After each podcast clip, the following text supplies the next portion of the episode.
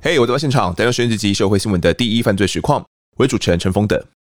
不知道呢，你们有没有看过一部电影哦，叫做《BBS 乡民的正义》。其实这是一部有点老的电影了啦，是在二零一二年上映的木偶人动画电影哦。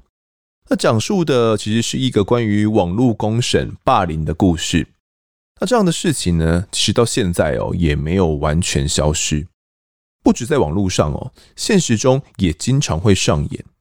乡民群众呢，激愤之下，就会觉得自己是正义的一方哦，就像是电影里面的标语说的一样，网络也好，真实世界也好，人多的一方往往霸占着所谓的正义。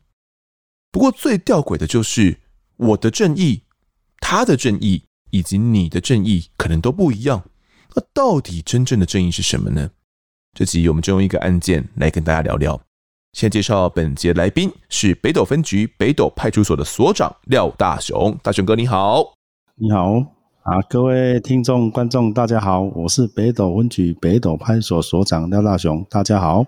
哎，大雄哥，这个我们今天要聊的案子哦，就跟乡民的正义有些关系啦。那其实网络的世代哦，经常会有一些乡民的正义啊，群起围剿的状况。然而，这个真实世界这样的行为，甚至还会被大家赞许。到底是发生了什么事情呢？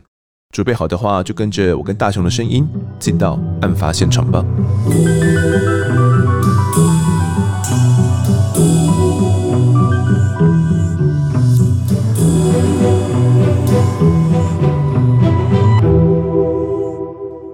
彰化基督教医院的急诊室在二零一八年五月二十二号深夜两点多收治了一名四岁多的女童。当时呢，女童已经命危了，状况可以说是相当的危急。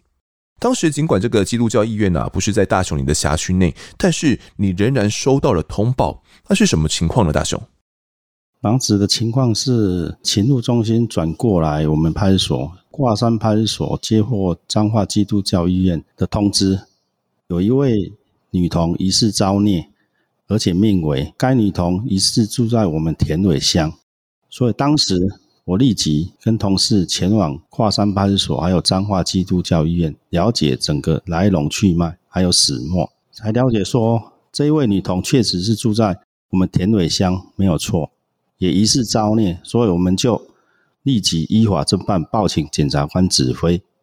那到医院的时候，你看到的情况是怎么样的？包含到这个女童她的伤势是怎么样的呢？啊，当时到医院的话，看女童的伤势是全身四肢都是新旧伤、淤青、血肿。因为当时急救嘛，所以也是插满了管子，看了真的蛮心疼的。这个女童哦，我们先给她一个昵称叫做小爱好了哦。她当时年仅四岁而已哦，还没有到五岁的年纪。那其实当时呢，医院的副院长啊也有受访来说明病况哦。他指出说，女童啊，透过电脑断层显示有急性的硬脑膜下腔出血哦，合并蜘蛛网膜下腔出血，已经呢紧急开脑取出了血块，但是呢伤势压迫到呼吸的脑干哦，陷入昏迷。目前呢昏迷指数仅剩下三而已，三是最低的一个数字，情况并不太乐观。那当时呢副院长就说，这三天哦是个关键期，那女童脑部呢受到重创。疑似是遭到钝器重击所致的，那有颅内出血的状况。那检查全身之后，发现这个小爱的前胸啊、后背以及四肢呢，全部都有新伤以及旧伤哦，像是淤青、血肿啊，或者是破皮伤口。院方当时呢，还找来了妇产科的医师来会诊，那发现小爱的肛门处有撕裂伤口，但不排除。小爱是被异物侵入，或者是受到性侵害的可能哦。哇，这个你可能很难想象，说一个四岁的女童可能会遭受到性侵害哦。当时这样的消息，大雄你们也有知道吗？比如说这个肛裂的状况，当时急诊室医生是有这样子说明，没有错。我们警方就是依事证下去侦办，后来这位女孩也报请检察官指挥之后，也有相关的解剖报告。解剖报告是没有受到这方面的侵害。了解，那这个小爱啊，伤重成这样哦，可能是遭受到长期的虐打。那送小爱到医院的是谁呢？他们人跑去哪里了？我们接获这个通报之后，调阅附近的监视器，当初是由他的阿姨骑摩托车，小爱坐在中间，后面是阿婆骑了摩托车到我们的卓医院实施急救就诊。卓医院认为情况不乐观，马上转诊至彰化基督教医院，阿姨也全程在场。说我们前往彰化基督教医院的时候，就先行把她留置起来，厘清相关的案情。啊，我们前往处理之后，有做初步的询问，阿姨就坦诚说，这个伤势是她先生老杨长期施暴施虐这一位小爱所造成的。哦，大约的内容是说。他从四月初的时候到五月中的时候，每隔两至三天会徒手殴打女童的头部、四肢、身体，所以这些伤势都是那时候所造成的。那这样打一打会变成说他现在有那么严重的脑出血？在这送医之前，难道没有发生过什么特殊的状况吗？当下你们有问吗？他最严重的伤势是。当天五月二十二凌晨的时候，对他施暴所造成的。详述的内容是说，把这位小爱女童整个抓起来往地下摔，摔了好几次，头部又撞击到地面的桌角，所以导致脑部头壳可能有破裂。哦，地面的桌角拿起来摔哦。对对对对，所以她的丈夫老杨施暴完之后，怎么会是阿姨送她来这个医院呢？因为老杨施暴完之后，他就继续睡觉了。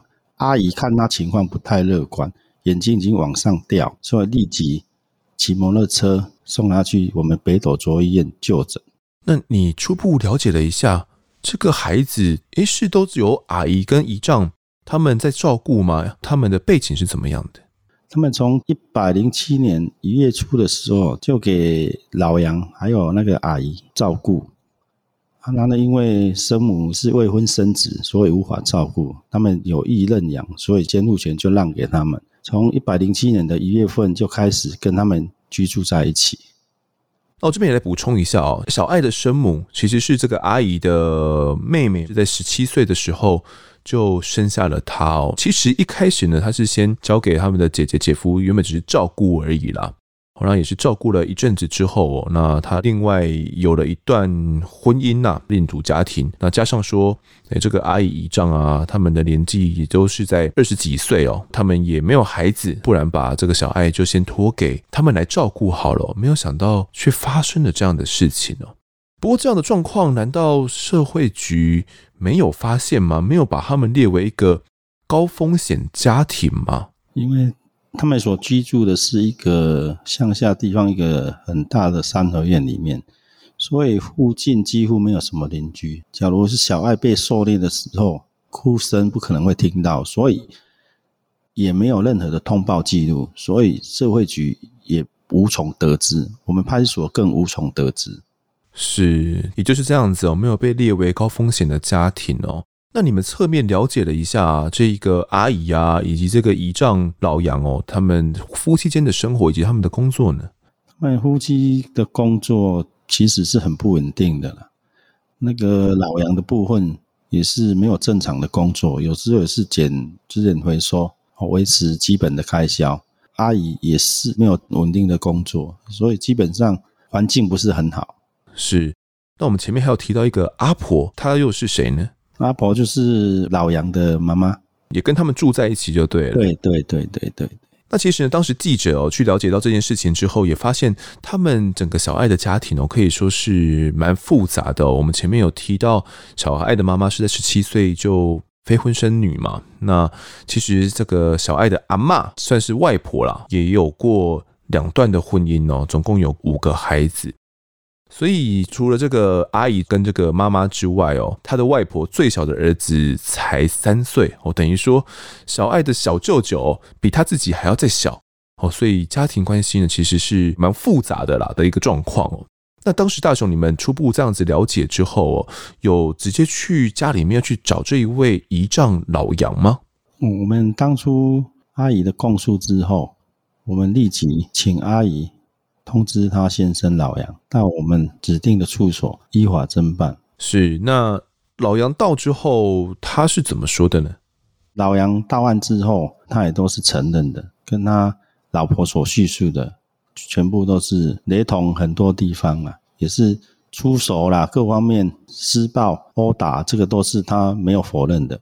那他当时的态度是怎么样？你还有印象吗？他当时的态度是觉得蛮惭愧的啦，也觉得说不知道为什么当时他会控制不了自己的情绪，导致小爱我已经发生命危的情形。他真的不知道小爱被他这样子拿起来丢之后，是已经陷入了昏迷，已经没有意识了，是不是？他打完之后，他就去睡觉，所以是他阿姨发现的。等于是你们通知他到案之后，跟他讲，他才知道这样的事情。老杨的老婆已经有打电话跟他讲了，已经有跟他告知说小孩子很严重。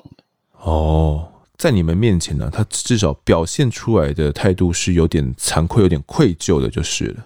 对对对，没有错，没有错。那你刚刚前面有提到哦，这个老杨好像对小爱的虐打不是第一次哦，只不过在事发当天那个凌晨哦，他是最严重的，直接把小爱拿起来摔在地板上。那在那之前，他也有对他施暴啊？难道像阿姨啊，或者是阿婆，他们没有发现吗？他们没有试着要去制止吗？根据阿姨还有阿婆的供述。他们是每次都有制止，只是老杨脾气起来的话，他们无力制止。最重要的是说，你无力制止，为何没有通报警方前往处理这个问题？是因为一般你们经常也会收到这样的一些家暴案件吧？以你们正常流程的话，会怎么处理？接获这种处理的方式，一定会把小孩子先带去验伤，通知社会局安置。我们会照一定的 SOP 流程。不会让这个小女孩再受到任何的伤害。最主要是说，我们完全没有接到这样的讯息。哦，其实当时的老杨还有讲到哦，他是把女童摔在一个弹簧床上，旧的弹簧床上哦，所以并不能说是直接撞击到地板呐，因为地板上还有铺一个老旧的弹簧床，他是把小爱呢重重的摔在弹簧床上哦。那你们有去询问他说：“诶，怎么女童会有肛裂的情形吗？”因为当时急诊室的医师有跟你这样讲，你们有针对这部分多加询问吗？当时询问的时候，因为医生有这样的质疑，我们也是有询问他。他老杨还有他的阿姨是坚决否认说有这样的行为。那这个时候的同时间哦，其实侦查队呢也有到现场来进行勘查哦。当时监视小队呢到他的住家里面呢、啊，这个三合院里面之后。发现说啊，他们家里面的内部摆设哦其实是蛮凌乱的哦，可能是因为家境也不是说算很好啦，哈，所以摆设有些凌乱。但是在里面呢，没有发现呃，比如说我们一般所知道的这种命案现场啊、凶杀案啊那种特殊的血衣血裤，在里面是没有的。但是呢，是有针对哦，他们供词中的这个弹簧床哦，有去采集这些生物基证。并且我将一个木棍啊、两只衣架以及一个不求人哦那种抓耙子一只把它给扣走，因为在他们的证词里面呢有提到说，这个老杨啊会使用这些工具呢来虐打小爱哦。那后续你们侦讯完之后送到检方去，这个老杨他们的说法有改变吗？他们的供词其实是没有多大的差异，从头到尾我们警方的供词还有到检察官的供词都是一致的。嗯，那当时呢，检察官哦也是声押了啦。不过这个声押的消息哦还没有出来之前，事态却开始有了变化。因为小艾在送医后检测呢，他的左侧的颅底急性硬脑膜下腔出血以及血块的伤害了，已经出现了抽搐合并昏迷的濒死状态哦，引起脑疝气，那压迫到脑干陷入昏迷了。医疗团队。开刀抢救三十八个小时之后，在案发的隔天下午四点多，因为硬脑膜下腔出血呢，以及脑干出血哦，并发了肺炎。小爱最后因为中枢神经性休克，导致了这个呼吸衰竭哦，家属同意放弃急救，决定了放手让他远离病痛哦。那小爱也不再痛了。如果真的有天堂的话，可能他去那边当天使了吧。确认小爱死亡之后呢，更让人意想不到的变化也不知不觉的在酝酿当中哦。当时好像就有了一些网络上的言论开始在散播起来了，是怎么回事？大雄，经过新闻媒体的报道之后，大家也在祈福小爱可以平平安安度过难关。很不幸的，这个难关没有过，已经去天上当天使了。经过这个媒体渲染之后，还有一些直播主在网络上散播一些不实的消息之后，整个民意沸腾，以为说。这一位施暴的老杨已经交保在外，所以号召三四百位的民众开始聚集在老杨他的住处。哦，当时他们在网络上是怎么样去号召的呢？是叫大家说：“哎，这个地址在这边，就赶快去吗？”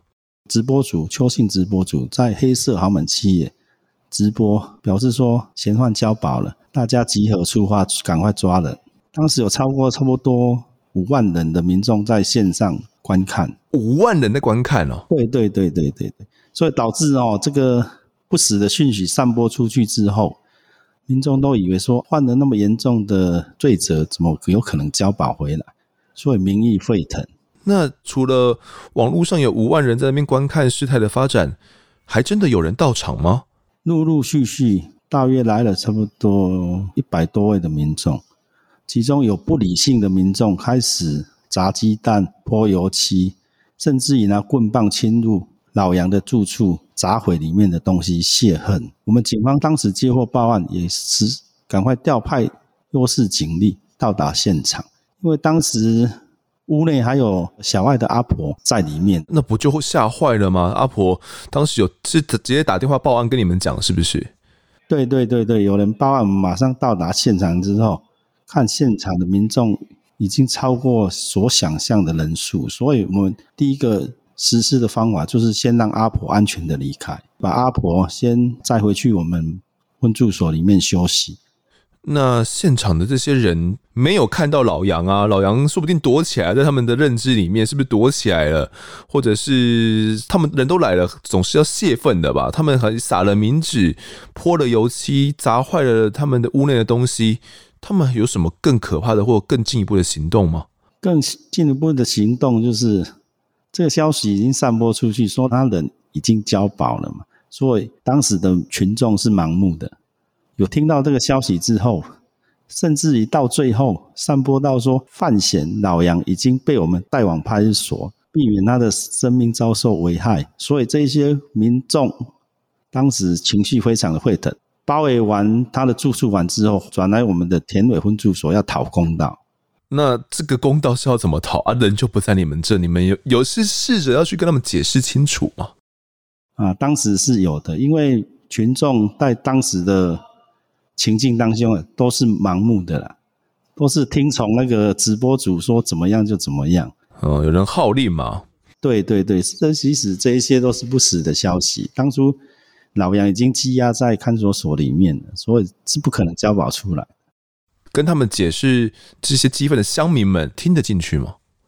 哦，当时因为这些激愤的群众有来自各县市的都有。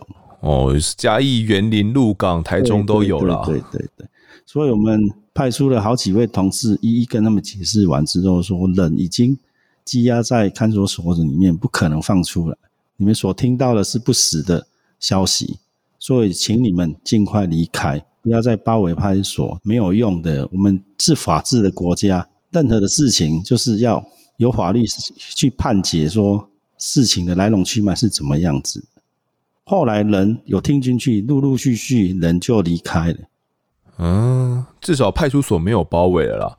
解释完，他们也愿意听了啦，那也就这样散去了。对，那尽管呢，大家觉得说，哎，这是乡民的正义嘛。不管说今天老杨是不是有交保，总之他去虐打死了小爱，他也是要这样子备受惩罚嘛。可能有些人会有这样的想法，所以去做了这样的行为哦。所以他们这样的行为是对的吗？或者是以你们警方的角度而言？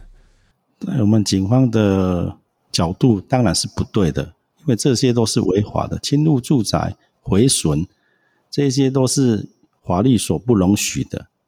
所以当初。我们也根据一些影片，开始侦办这一些违反法律规定的乡民，总共移送了五位，包含直播主，以妨碍秩序啦、毁损啦，函送我们彰化地检署侦办。是因为不管怎么样，侵入住宅这个行为总是在法律上是一定站不住脚的。加上说你们当时其实也有派员搜证嘛，拿摄影机有拍下他们的这个过程哦。因为当下这种场面哦，你说警方要去强硬的去制止，其实是呃说实在的有点困难，而且有时候可能会反而让员警有生命上的危险。我们也是有力制止啦，可是人数真的太多了，说一面制止一面收证，对，一面制止一面收证哦。事后这一些相关人等，我们也依法侦办了。我这边也来讲一下这些人后续是怎么样的状况哦，因为这些想要去展现正义的乡民呢，已经犯了侵入他人住宅啊、毁损以及涉及伤祸他人犯罪哦，所以就被函送法办了。不过呢，后续哦却是不起诉的，为什么会不起诉呢？因为当时呢，有三名男子哦，知道小爱被虐死消息之后呢，情绪相当激愤哦，就闯进去他们家里面，那用棍棒砸毁了玻璃啊、门窗，还有两个人呢是用手机直播现场了，那标题就写着“交保，集合集合，出发抓人”哦，就是用这样的一个标题。那检方调查之后发现说，闯进家里面破坏住家的三位男子呢，已经跟他们的家人达成和解了。那这个阿婆呢，也决定要来撤回侵入住宅以及毁损的告诉我，因为这算是告诉乃论嘛，哦，就是你要有告哦才有罪，如果不告，它不是公诉罪啊，就是没办法这样子就起诉的。至于直播主呢，秋楠跟张楠直播的行为哦，阿婆说她不打算对其中一个人提告，至于另外一个人呢，另外一个直播主哦，他只是向检方表示说，他到场的时候呢，就已经聚集了很多人啦。也有人撒冥纸啊，所以场面是很混乱哦。他强调说：“诶，我虽然有直播啦，但是这些人不能说是他叫来的啦。”那检方侦查之后认定说：“啊，他的直播行为难以去确认说是教唆他人犯罪的这件事情啊，所以也觉得是罪证不足哦，给予不起诉处分。不过这部分呢是事后的认定哦。当时乡民的怒火呢，其实并没有这样就直接结束哦，在现场没有遭到老杨之后呢。”他们的怒火也转向了阿姨，他觉得说：“哎，这个阿姨，你跟他们就住在同一个屋檐之下啊，怎么会没有制止来施暴呢？”加上说，小爱的唐伯父也来爆料哦，这唐伯父可能有点复杂，大家可能不知道是谁哦，基基本上就是小爱的呃亲生爸爸的哥哥哦，应该是这样一个关系哦。唐伯父就说呢，小爱的爸爸其实想要去争监护权，曾经想要去争哦。那其实小爱的亲生妈妈也没有意见，但是是因为呢，后来哦，小爱的外婆她要求要有三十万的费用，等于是外婆要卖小孩子啊。他认为外婆喊价就形同是在卖孙子一样哦，所以价格后来谈不拢，这个小爱呢才会被带回去跟阿姨啊姨丈一起住哦。没想到最后面却有这样虐待致死的情况。那他会觉得说，小爱在爸爸这边的话会才会过得很快乐嘛，所以他其实。对于这个外婆那边呢，是很不能够去谅解的啦。不过后来这个外婆啊，也有在脸书上面去回击乡民哦。他说：“我选择沉默，不代表我好欺负哦。你们只会在别人的伤口上面撒盐而已啦。小爱会惩罚你们的，谁疼他，谁不疼他，他自己都心知肚明哦。而且还有烫他烟巴啊，喂他喝酒的，都会有报应。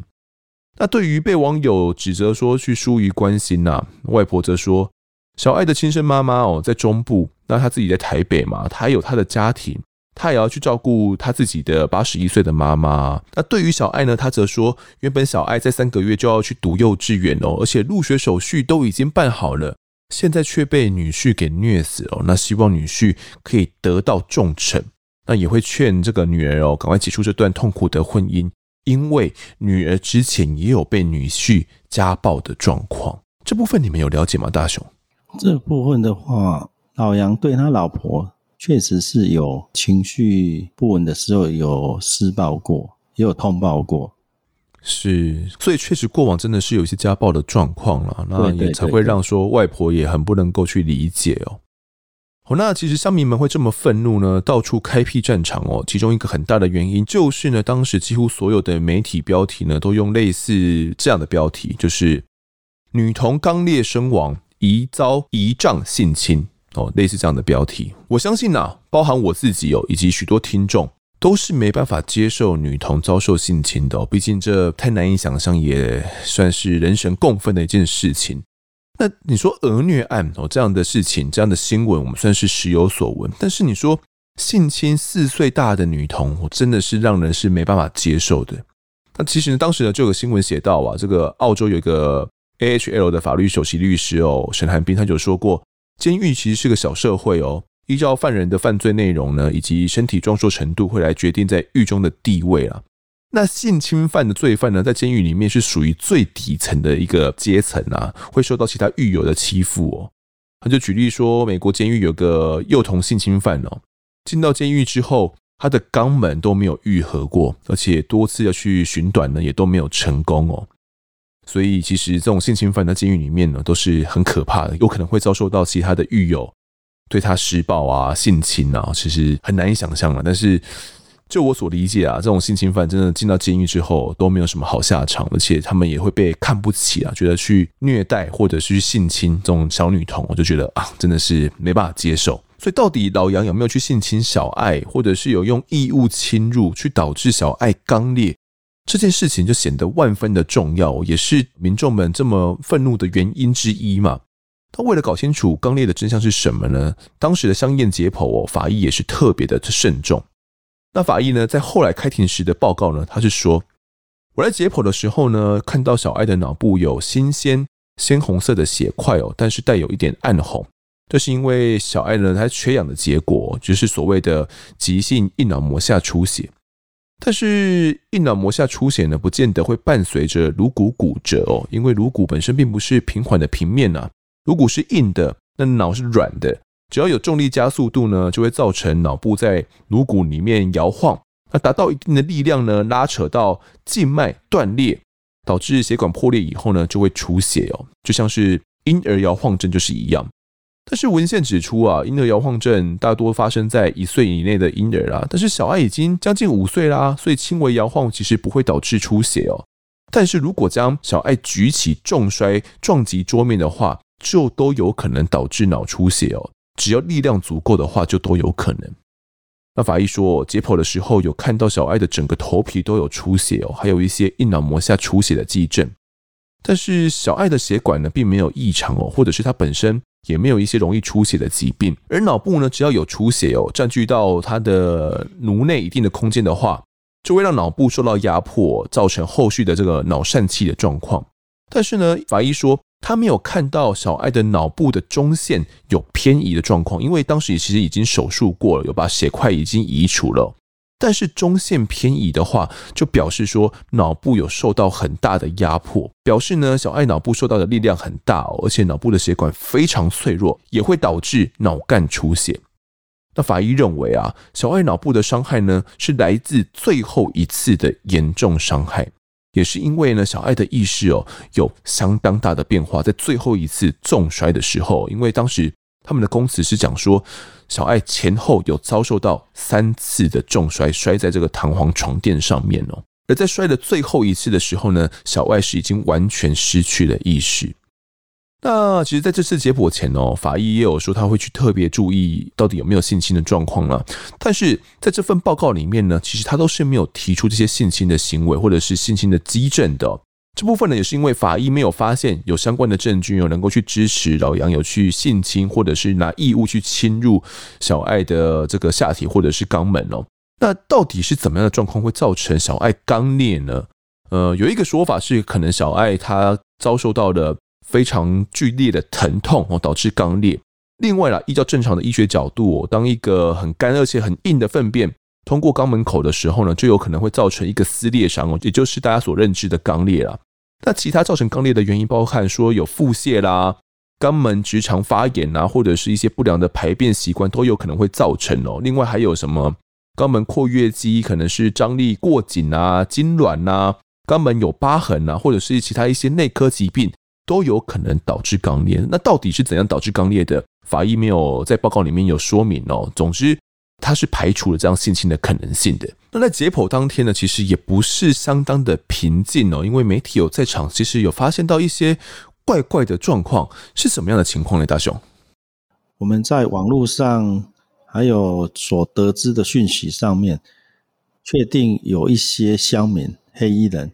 当日会前往殡仪馆，因为有时候我们相验的话，会把老杨借体去现场。他们以为说当日可能老杨会被押去现场，所以一些黑衣人、一些乡民就聚集在那边要讨公道。所以当初我们接获这个讯息之后，也有通报我们彰化分局。彰化分局接获这个情资之后，当日也派遣了不少的警力。当日其实是没有很多人前往了，陆陆续续有十几个黑衣人前往，一一也被我们劝离，也是跟他们讲说冷静，不要冲动了。你真的，这警方借题的过程当中，你在警方面前打人，这要警方怎么不把你压制下来哦？这个也没办法。那。对警方而言，这个颜面也挂不住嘛。事实上啊，在没有查清事实真相之前哦，这样的罪犯是不会任意交保的啦。那在得知这样状况之后，哦，也是警方这样耐心解释之后，这些正义的乡民们哦，也就这样陆续散去了。那在确定小爱的伤势之后呢，虐死小爱的姨丈老杨到底会受到怎样的刑罚呢？其实事件发生之后哦，这整件事情获得台湾社会以及媒体的高度关注。甚至哦，还有人在爆料公社联署啦，就是发文说，哎，希望这个虐杀幼童者处唯一死刑。那案件起诉之后呢，法官是这样认定的，他认为姨丈呢是因为不满小爱学习缓慢，从四月初呢到五月十五号哦，分别用徒手殴打或者是掐捏小爱的脸部啊、手臂呀、胸口、腹部、双脚、膝盖、臀部。或者是用脚来踢小爱的上臂哦，或者是把小爱推去撞桌角的地板，又或者是拿晒衣架跟不求人呢去殴打小爱的手臂跟大腿哦，又或者是拿拳头去殴打小爱的头部，这样前前后后的虐打总计有十三次，这是法官的认定哦。那也是依照他们各自的供词啊，就是包含老杨啊以及这个阿姨哦、阿婆他们的供词统整出来，总共有十三次的虐打，而就在。案发二十二号当天的凌晨一点多的时候呢，老杨哦，当时要求小爱要去默背阿姨的手机哦。他因为小爱她才几岁，才四岁多而已，他当然无法背诵出这个手机啊，所以呢，他就开始用拳头殴打哦，还把小爱呢推去撞衣柜，之后不顾着小爱的生命安全，双手各拉住小爱的左手以及左脚之后呢，把小爱高举过头。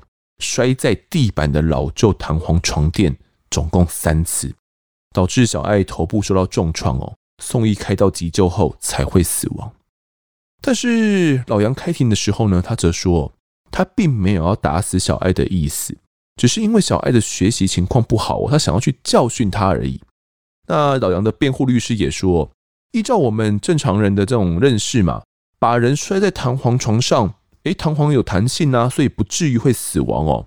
而且案发当天呢，老杨也没有拿什么凶器去攻击小爱啊，可见老杨其实没有预料到小爱会死哦，而且小爱会死也不是他原本的意思，所以这个案子呢，应该要依照伤害致死罪来判才对。那我这边提醒一下听众哦，伤害致死罪那个是处三年以上。十年以下的徒刑哦，那跟杀人罪可以说是天差地远哦。不过这就是他们的辩护方向了。那到底怎么判呢？其实当时阿姨在开庭的时候就这样子说：“他说老杨啊，其实会因为小爱的吃饭太慢啊，或者是他不会注音哦，就去殴打小爱，也曾经去摔过小爱哦。而当天晚上呢，在他回到家之后，看到原本家人们啊，也就是他的老公哦，以及这个阿婆他们在吃饭。”那晚上十一点在洗澡的时候呢，他发现小爱的身体、手脚还有腰有一些淤青，脸上也有伤痕哦。不过当时呢，小爱的精神是很正常的哦。洗完澡之后，他也有帮小爱来擦药。然而就在这时候呢，老杨就开始要求小爱去背诵我的电话，或者是阿姨的口吻。那因为小爱背不出来呢，他就将小爱推向衣柜，然后就把小爱高举过头，摔往放在地上的弹簧床。但是因为弹簧床已经老旧了，所以摔在上面的声音很大。小爱自己爬起来哦，那我就过去拉着小爱，想要护着她。但是老杨又再一次把小爱举过头，摔在弹簧床垫上。这一次小爱就没有自己爬起来了，她只有说很痛很痛。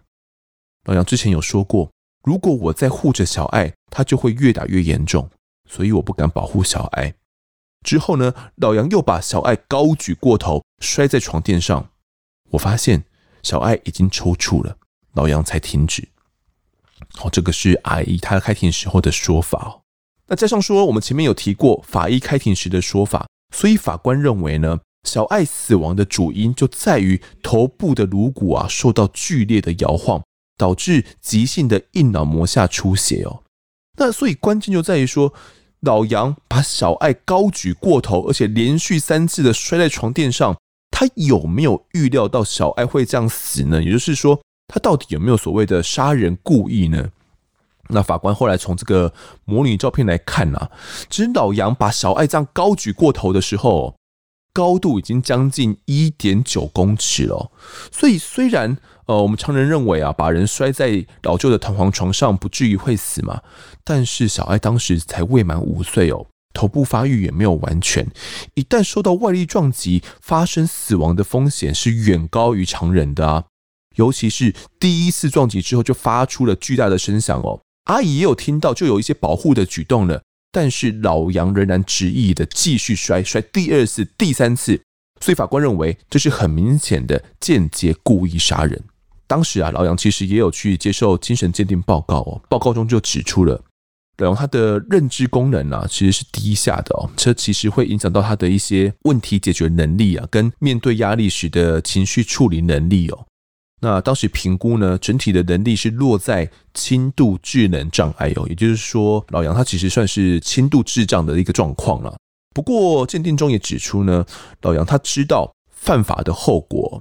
那当下呢，他的精神状况也是正常的。那他后来呢，跟鉴定医师说，他原本啊，因为经济的因素的关系呢，是不想要去领养小爱的。之后呢，他也慢慢接受了嘛，因为也养了嘛。他原本也觉得说，哎，自己好像可以负担得起哦。可是因为小爱要上幼稚园了，他认为说应该要先教小爱认数字啊，或者是一些其他的哦，但他怎么去教都好像教不会，所以他开始会对小爱去碎碎念哦。那小爱四岁多嘛，看起来半懂不懂，他自己就情绪控制不住了，就会开始打小爱耳光，也会用拳头打哦。那小爱可能就因此撞到物品。那他知道攻击头部会有危害到生命的危险，但是当时就是控制不住情绪跟力道。那类似这样的状况呢，是两天到三天就会有一次哦。那老婆跟妈妈也会试图阻止，但是因为呢自己在气头上哦，那妻子跟母亲也会怕，所以就挡不太住。那他对小爱其实有一种不担心养不起，只担心教不好的情绪哦。那在羁押半年这期间呢，他也渐渐察觉到自己的行为不对了，那会感觉到后悔，所以也会情绪不太好这样子。那开庭的时候呢，老杨对法官这样说：“他说，我不会逃避自己的罪责，也对自己的行为呢感到可耻可恨，对此我深感懊悔，希望给我自新的机会，从轻量刑。那尽管啊，这个小爱的家属呢有去要求量处死刑哦。”但是法官认为，他不能说完全没有看到老杨的悔意了，而且他老杨也有坦诚了大部分的犯行哦。尽管没有能跟家属达成和解，那最后法官判处老杨十七年有期徒刑。那最高法院呢，也在二零一九年驳回了上诉，全案这样确定的。那我们判决聊完之后，经手此案，不知道说大雄哥，你对这整件事情有一些怎样的想法吗？整件事情哦，其实要避免这些幼童遭施暴施虐，最好的方法就是左邻右舍多一点同理心，多一点鸡婆的个性。因为小孩子被施虐、被殴打，一定会发出很大的哭声。所以，只要民众多一点同理心，还是说一点多一点鸡婆的心态，有发现这种情形的话，马上打一一零或跟。当地的派出所报案，我相信警方一定会马上到达现场。假如今天是有这种情形发生，有人报案，我相信事后的这个小爱的憾事应该就不会发生。所以要避免儿童受虐的情形，就是希望社会大众多一点同理心，还有左邻右舍多一点鸡婆的心态。只要有小孩子长期有这种哭闹。很大声，还是说有听风闻，这个小孩子长期有被虐打的情形，马上报案。所以这种情形，我想应该就不会再发生了。是，虽然这个三合院哦很大，或者是邻居住的比较远一点啊，但是其实呃，依照我自己住的地方哦，其实左邻右舍是很近的啦。然后隔壁那号哦，我们也都会听到，然后有时候真的也都会听到哦，好像楼上管教的比较严厉啊，然后就是跟他骂骂号这样子。诶，有时候我也会觉得啊，反正应该也就是正常管教嘛，好像也不用。一定要报案什么的，但是身为这个主持人的我，我们讲过那么多虐童案，我也会想说，诶，会不会真的是有一些虐打的行为？会不会早就已经超出了正常管教的范畴了？哦，所以我真的觉得哦，有时候鸡婆一点是必要的哦。那我想呢，有时候的状况是我听到了一些虐打的声音，或者是小孩很可怕的那些喊叫声，但是我不知道到底是从哪边传出来的啊，因为可能是大楼里面嘛，这种状况该怎么办呢？大雄？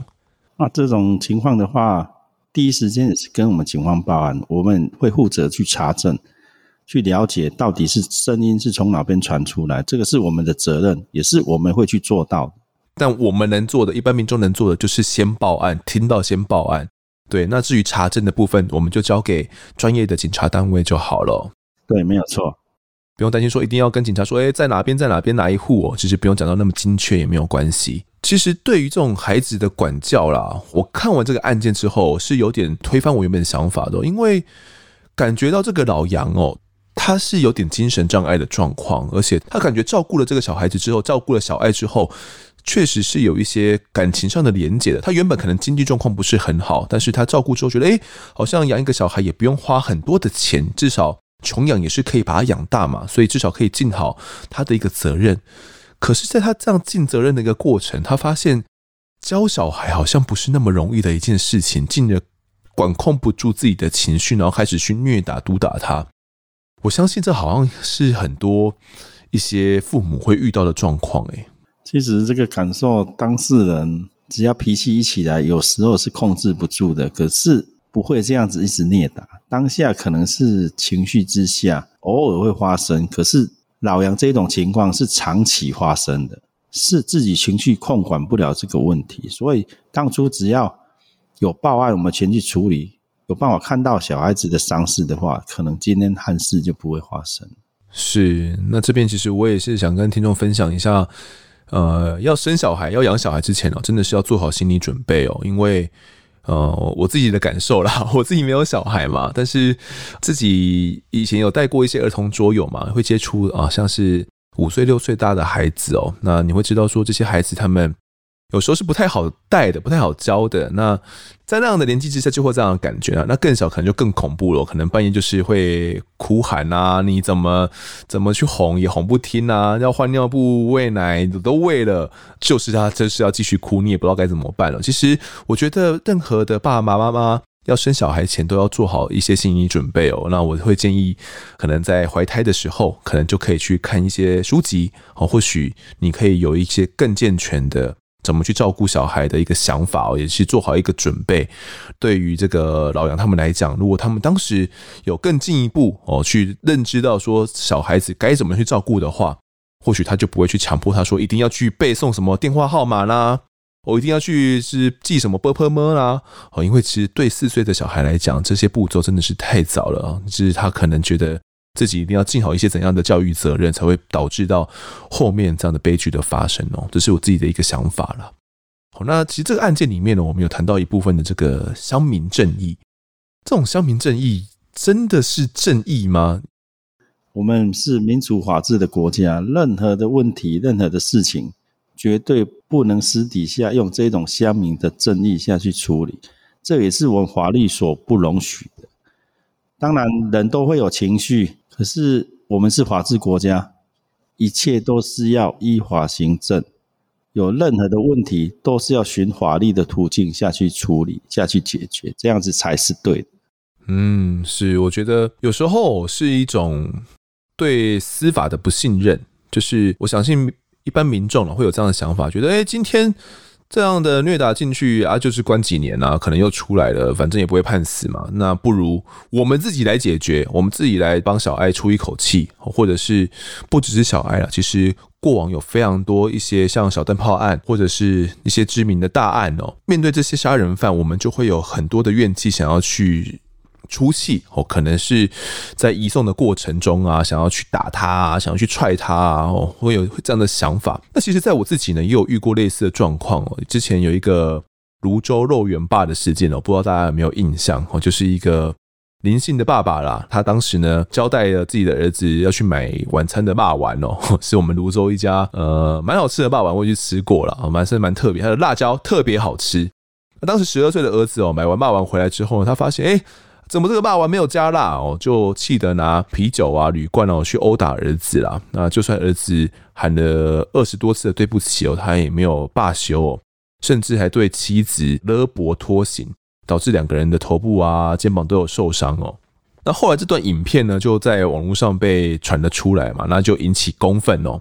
那愤怒的网友呢，就肉搜出林男的家，并到他家中去敲门，趁着他应门的时候呢，冲上前去痛殴哦。那这个林男一直到上救护车之前呢，都是被一路追着打。那这一段被打的影片呢，也在网络上流传嘛，那被称为是这种私刑正义嘛，乡民的私刑正义哦。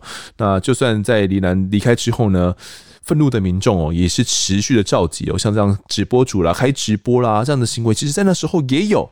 哦，那就在那个社区前面聚集了，还有人炒了一锅辣椒哦，就是要说要给这个林爸爸吃啦。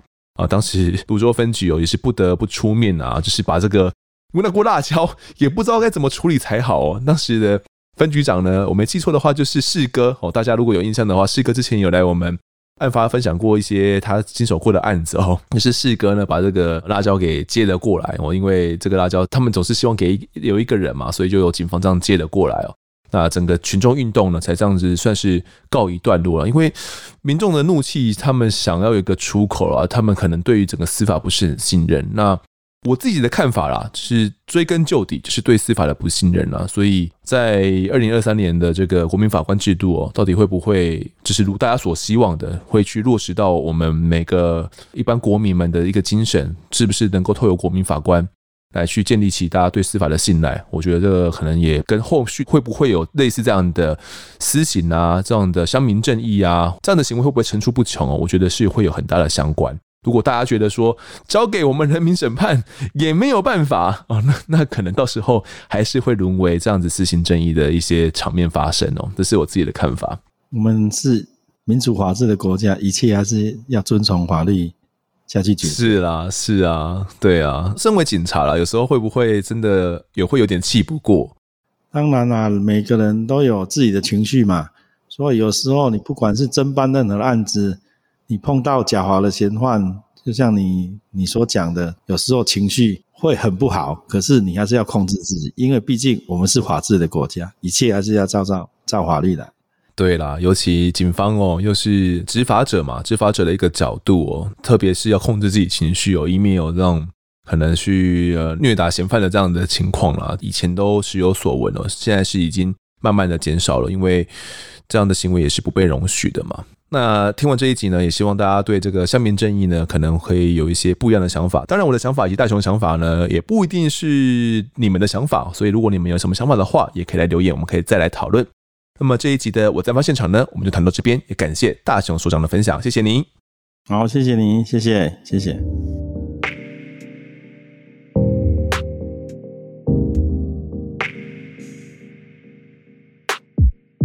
接下来是听众时间，来读一下各位在 Apple Podcast 的留言。第一位留言的是准备期末考的大学生，他说嘞一点小心得哦。在读书的时候听了两个故事，一个是逆子杀妈妈，一个是真信社那一个哦。那听了真信社那一个呢，我觉得很有心得。来宾说啊，我不是一个善良的人，但他做的事比现代许多人善良太多了。他阻止一个少女可能被性侵，他尽自己全力想阻止一个人自杀，他劝导人去勇于承认自己的错误，并没有被钱蒙蔽了双眼。他是一个善良的人，真的是善良的人。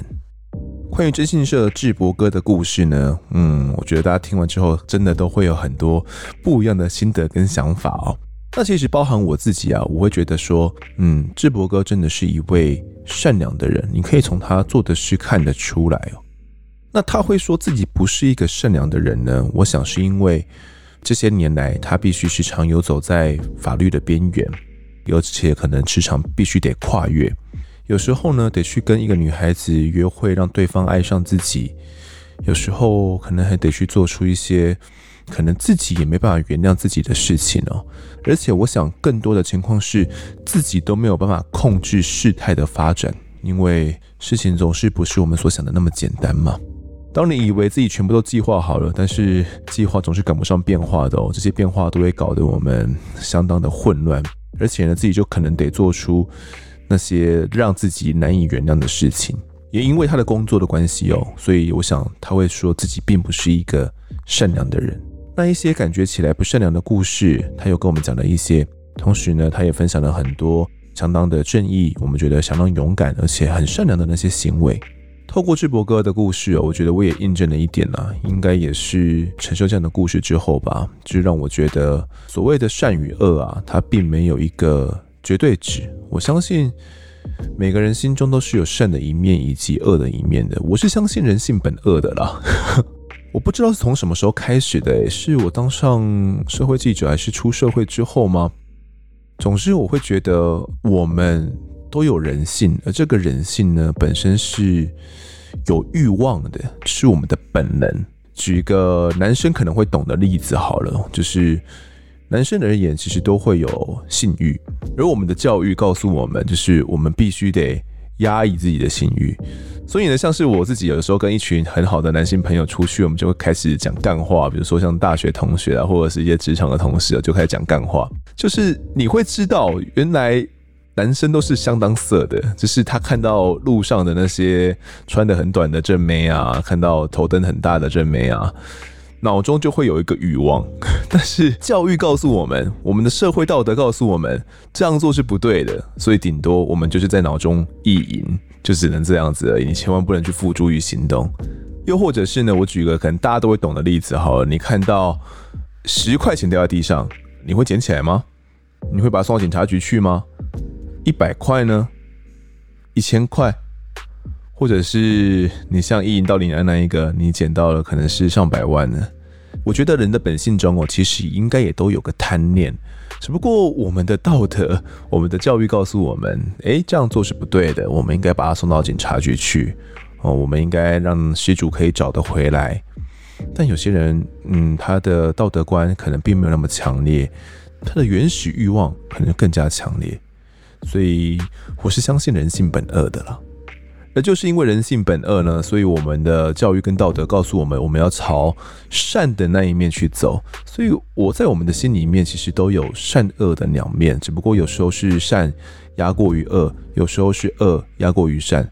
举个更小一点的例子，一个而且是非常普遍的例子，就比如说你今天要穿越一个斑马线，好，那这个斑马线呢是它有红灯的哦，对面有一个人行道的这个红灯哦，但这个斑马线却很短，只有一公尺，你只要两秒你就可以冲过去了。但是它就是刚好现在就红灯，而且你看附近也都没有车，那这个红灯呢，你可能要等上两分钟，你要等吗？你觉得哎，在这边等有什么意思？反正也没有车啊。但有些人就会等哎，有些人觉得那我就守法啊，我就遵循这个道德观嘛。应该说法律是道德的最低标准嘛，那我就遵循法律嘛。说不定哪个时候突然就旁边转来一台车就把我撞倒了呢，或者是发生了什么意外呢？那总之我就守法吧。有些人会这样想，但。可能更多的人会觉得啊，反正就两秒而已，我穿过去现在就没有车，两公尺一公尺而已，我穿过去马上就到了，节省我时间，我赶着要去上班呢，对吧？我相信这样的例子哦，应该很多人经常会遇到。这其实这就是善与恶在我们的心中在拔河，我们的小天使跟小恶魔在我们的脑袋里面在战争的时候，有时候是小天使打赢了，有时候是小恶魔打赢了，那就会占据我们的内心哦，控制我们的行动。那也是因为陈修这样的事情哦，更让我加深了这样的想法。我觉得，嗯，我们真的不要相信人只有善的一面，真的是善恶都有。有时候我们看到的善的一面，但我们没看到的可能是他所隐藏起来的。直到另外的事件爆发之后，我们可能才能看到他隐藏的另外一面。好，接下来读一下下一位留言哦。其实这集就只有两个留言而已啦。好，这个留言的是书豪啊，他说：“Hello，你好，我是案发的粉丝。我不知道呢如何使用 Apple Podcast 留言哦，所以来此留言给你，他是透过 IG 留言的。听完 EP 一八六呢，也就是乔友大火智凡殉职的那一集，在内容当中听到当地县政府对于殉职被害人家属所说的一切，以及高高在上的态度，很难让我相信，在二零二二年的今天，仍旧有这种官员的存在。回归到该集数的内容上。我想到的或许不只是消防单位欠缺装备及老旧装备不更新，相对的，警察单位以及国军也是相同的状况。令我更生气难过的是那一套掩盖事情真相。也许身在台湾，作为一个老百姓，我的生活当中呢，每天出现的新闻，那些所谓的真相，是真正出自于事件本身吗？还是某些人为了自身利益，当前所做出来他们所认为的合理的甜蜜糖衣呢？我不知道，我也没办法知道。毕竟我只是这个社会中的一个小齿轮。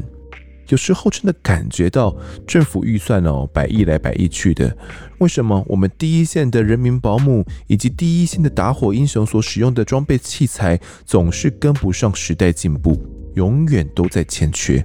预算不够没关系，应变方式也是永远慢了一步，总是不断的仰赖遗憾来进步。我很失望，但我也没办法改变什么。天佑台湾，谢谢丰德总是带来详细的解说与分析，以及邀请到案发当时的时任承办人还有被害人来讨论，我听得很过瘾。谢谢。好，那他听完那一集之后呢，我相信大家有很多的听众哦，可能都有类似的想法，觉得这个县政府怎么会这样子处理哦，怎么会这样子对待被害者家属？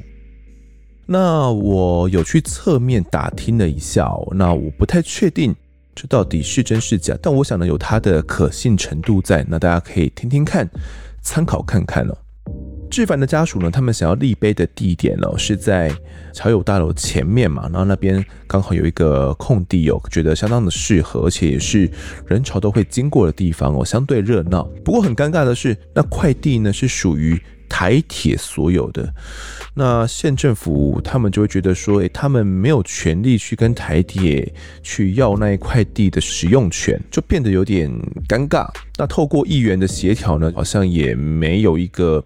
很好的处理方法，因为县府那边呢曾经有提过几个方案嘛，一个方案就是我们在节目中有提过的，也是家属所说的，就是在呃东区消防分队那边就设立一个纪念碑，但这个我自己想一想都觉得有什么意义呢？我觉得真的是不太妥，因为你说设在那边，那消防队员每天看到这个。是要警告他们吗？警告这些队员，哎、你们要出勤要小心哦，不要太认真的执行勤务哦，不然就会像这位志凡学长一样殉职哦。是要纪念这个吗？我想应该不是吧。这个纪念碑到底为什么要立？其实这个疑问是在我心中的，在我访问前，其实我没有得到解答，所以在访问的当时呢，我问了蛮多的，包含爸爸、妈妈他们都有讲嘛，甚至连美美一族呢，他都有讲到。这块碑它的利益到底在哪边？除了去纪念殉职的消防员之外，也是要去纪念另外三位的罹难者哦。而立碑的意义呢，还有提醒着大家要注意，像是这种呃公共安全啊、消防安全。但可能站在县府的立场，或者是其他人的想法，会觉得说，今天殉职的呃消防员又不是只有志凡一个人而已，而且全台湾每年不知道多少人被烧死，难道那些人就不用立碑吗？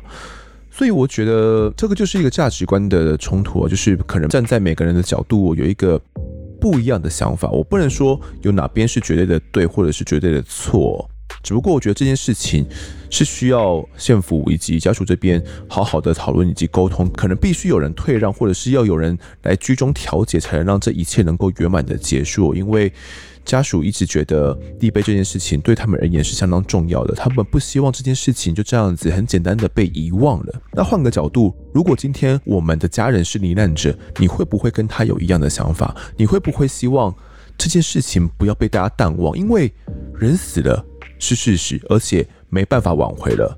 那在这样的前提之下，我们这些存活下来的人，能够为那些逝去的人做什么呢？除了六四忠烈祠，除了呃这些新闻之外，可能一年两年大家也忘了吗？乔友大火什么？哎，不知道。所以站在家属的立场，他们想要立碑，他们希望这件事情可以让民众、彰化当地的民众以及县府单位、政府官员能够记得，避免这样的悲剧再重演。我想这样的利益是大家换位思考之后可以去理解的。但是站在县府的角度，他们可能会觉得，诶，今天。我就跟你讲说，那快递不是我能够去处理的了嘛？那快递不是我县府所管辖的啊，不是说我想立碑就能够立碑的嘛？那我们也提出了一个方案，是原本在消防分队嘛。那后来呢，他们其实还有提另外一个方案，是在这个消防局，好像是在呃，不知道是在消防局总局彰化县那边的消防局，或者是某一个大队哦。那边或许人相对多一点，但仍旧不是家属他们想要的这个方式嘛。他们希望是在一个市中心，而且。就在我们的案发地点的正前方，是人们可以看到的，所以这个两边的想法就没有办法达成一个共识。那其实还有办法可以解套啊，就是在这个事故地点了，因为柴油大楼呢，目前已经在拆迁当中了，准备要在原地重建为一个新的大楼。那有没有可能是在这个大楼的可能一面墙或者是什么地方，我们就设立一个这样的纪念碑呢？这样的想法其实也是有被思考到的，但是就我侧面了解，桥友大楼那边的产权是有一百多个人所共同持有的，所以非常的复杂。如果真的要设这样的一个纪念碑，必须得一百多个人都同意。哇，你光想你就知道这是一个多么大的工程，而且可能很难能够成功。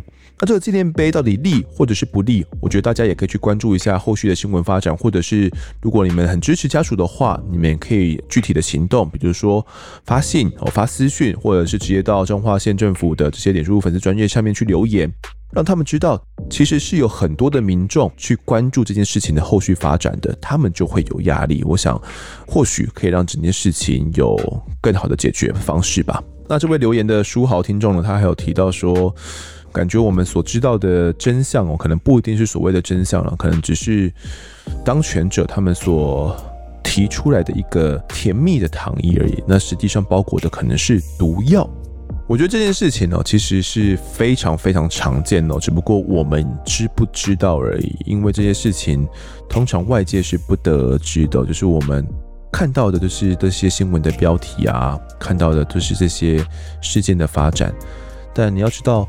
有人受害，可能就有人受益；那有人受益，就会有人受害。今天痛苦的是家属，那到底是谁得利了呢？是消防局的那些高官吗？还是是县府呢？那其实消防局上面的单位就是县府哦，所以你可以知道说，可能对消防局而言，他们的压力也很大，因为做得不好，整个局长也就这样被拔了，也说不定哦。为了维护上面的利益，其实下面的利益都是可以被牺牲的，这个就是现实啊！我必须得说，也不用说打火英雄啦，我们平常出车祸，那会来开救护车来帮我们救助、帮我们送医的哦，这些救护人员们，他们的利益有人照顾到吗？他们出入火场，他们在第一线冲锋陷阵，真的安全吗？嗯，每次哦，我们总是要等到。出现了遗憾的事件之后，才会来省思哦，好像总是没有办法有一个通盘性的考量，没有一个前瞻性的思维。那组工会这件事情算不算是一个前瞻性的思维呢？算不算是一个终极解答呢？我觉得，嗯，每个人想法或许不同，那就留给听众们自己去思考吧。好，那这集的听众时间呢，我们就读到这边。如果各位喜欢我们节目的话，欢迎到 Instagram、脸书以及 YouTube 来搜寻订阅。我在案发现场。掌握更多案件消息，也可以跟风的我聊聊，给我们建议。各收听平台上按下订阅，还有五星评分，就是对我们最好的支持。另外呢，案发侦查团队持续募集当中，只要透过 Mr. Bus 的 MB3 订阅赞助，就可以来加入我们。还有专属的赖社群，可以跟风的老粉们一起来抬杠聊案件心得。如果各位在 Apple Podcast 上面留言的话，我也都尽量在节目中给出回复。跪求听众们推坑给身旁的好朋友，一起来听听看我们聊案子。案发现场，我们下次再见。